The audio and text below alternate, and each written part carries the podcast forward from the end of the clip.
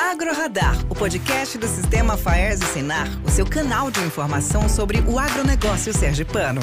Olá, seja bem-vindo ao podcast AgroRadar.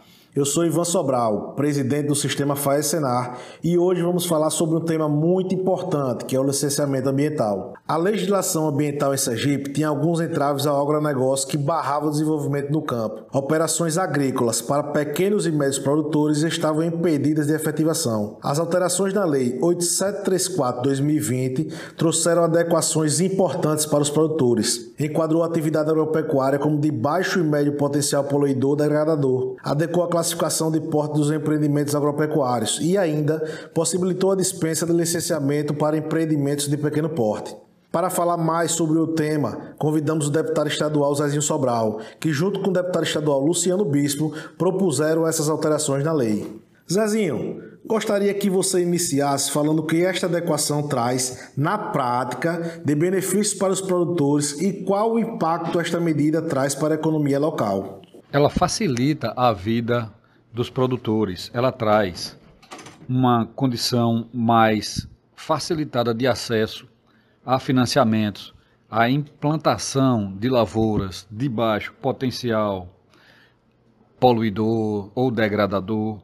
Ela cria um ambiente mais fácil para a implementação de novas áreas. Ela não exime nenhuma responsabilidade. Essa lei não, não ela, ela não traz ao produtor a dispensa do CAR, a dispensa da, da, da, da preservação da reserva legal, das áreas de preservação permanente, nada disso é substituído. É apenas no que se refere à operacionalização, na implantação das lavouras, na contratação de financiamento agrícola, que o Brasil financia muita a, a sua agricultura. Então, é um facilitador para o produtor, principalmente para o pequeno, e o microprodutor, estabelecendo os limites mais ampliados onde ele possa se enquadrar, dispensando para o microprodutor e criando uma licença simplificada para o pequeno, de sorte que quando você for buscar financiamento ou implementar sua lavoura ou sua criação de animais, seja ela de animais de pequeno porte ou de grande porte, você esteja numa, numa área que lhe permita é, ter facilidade e desburocratização dos processos. O homem do campo, o agricultor, é muito bom em trabalhar, é muito bom em produzir, em criar, ele conhece isso intimamente. Mas a burocracia, principalmente na lei, nas leis ambientais, tem causado um empecilho muito grande a esse crescimento, a esse desenvolvimento. O Brasil é um país agrícola, com saldos positivos na sua balança comercial de exportação, fruto do trabalho do homem do campo. Se a gente trouxer para ele mais carga do ponto de vista de custos, tendo que fazer um projeto para cada vez que você for fazer um plantio que requerer uma licença, e não estabelecer é, normas e critérios para que isso aconteça e facilitar para o pequeno, a gente inviabiliza muito o negócio. Então, é importante que o pequeno produtor, o microprodutor, o agricultor familiar, o pronafiano, aqueles que acessam os créditos mais simples, tenham também modalidades simplificadas ou até dispensa licitação, ou desculpe, dispensa de licença ambiental para plantio. Não é a dispensa do CAR, não é a dispensa do. não é o, PD, o Plano de Desenvolvimento Agrário, nada disso foi alterado. Isso se mantém, devemos preservar as áreas, devemos manter tudo isso, até porque o CAR é instrumento necessário para a consecução das licenças e outras, outros documentos a declaração do tanto de animais que você tem é de responsabilidade do produtor. Veja, a gente, quando você dá à pessoa direitos, também você traz com esses direitos responsabilidade.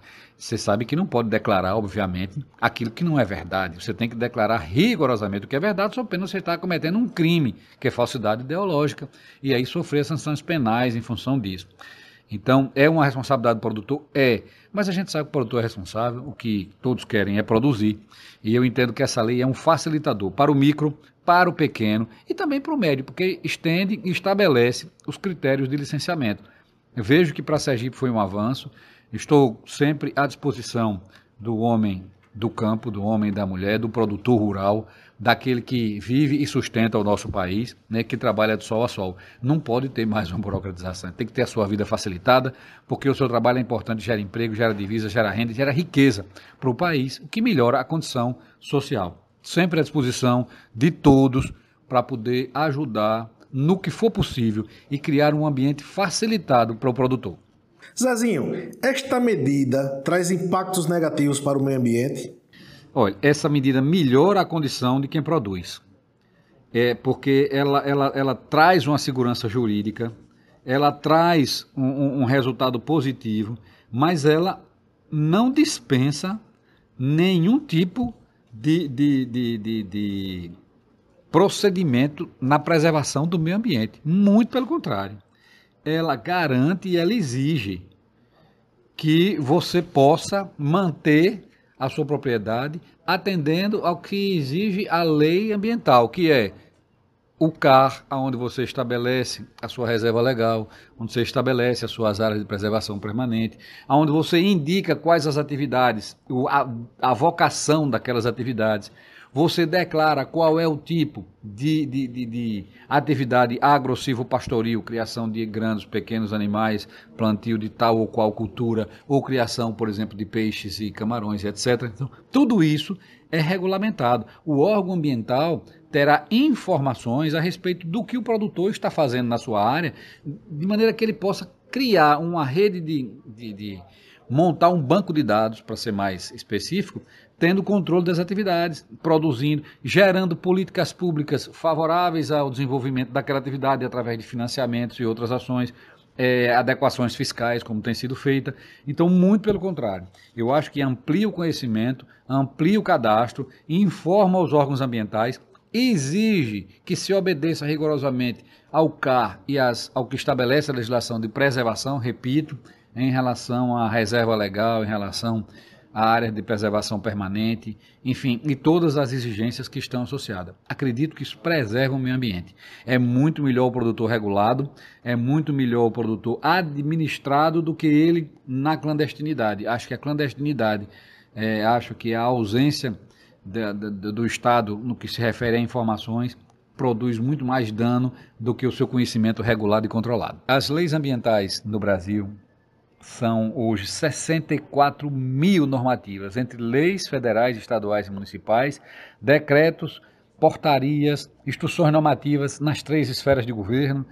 Então, isso deixa todo mundo meio que perdido, perplexo. Há exageros, há ausências. Então, precisa de uma codificação.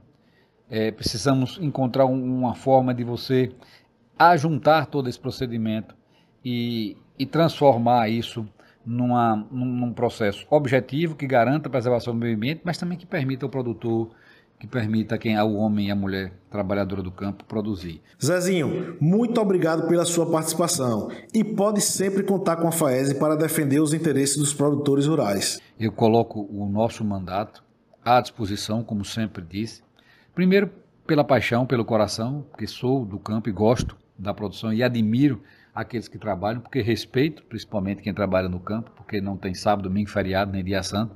É, os animais, as plantas, né, a vida, o sol, não respeitam esses, esses, esse regulamento das férias, etc. Então, são pessoas que trabalham de sol a sol, que têm um, a vocação em si, e eu coloco esse mandato à disposição.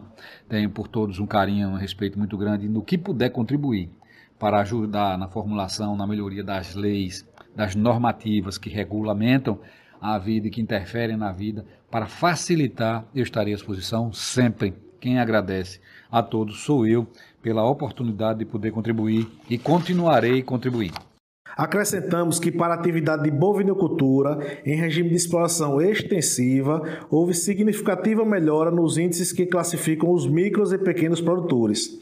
Antes, era considerado produtor de microporte os que possuíam um rebanho de até 150 animais por propriedade. Com a nova classificação, este número foi para 300 animais. Sendo assim, para operações de crédito agrícola, nesta faixa, fica dispensado o licenciamento ambiental, uma grande conquista para os produtores sergipanos. Hoje, conversamos sobre licenciamento ambiental em Sergipe. Fique ligado nos próximos episódios. Essa foi mais uma edição do Agro Radar Podcast. Acesse as nossas redes sociais, arroba Sistema Faese Senar e acompanhe as informações sobre o agronegócio sergipano.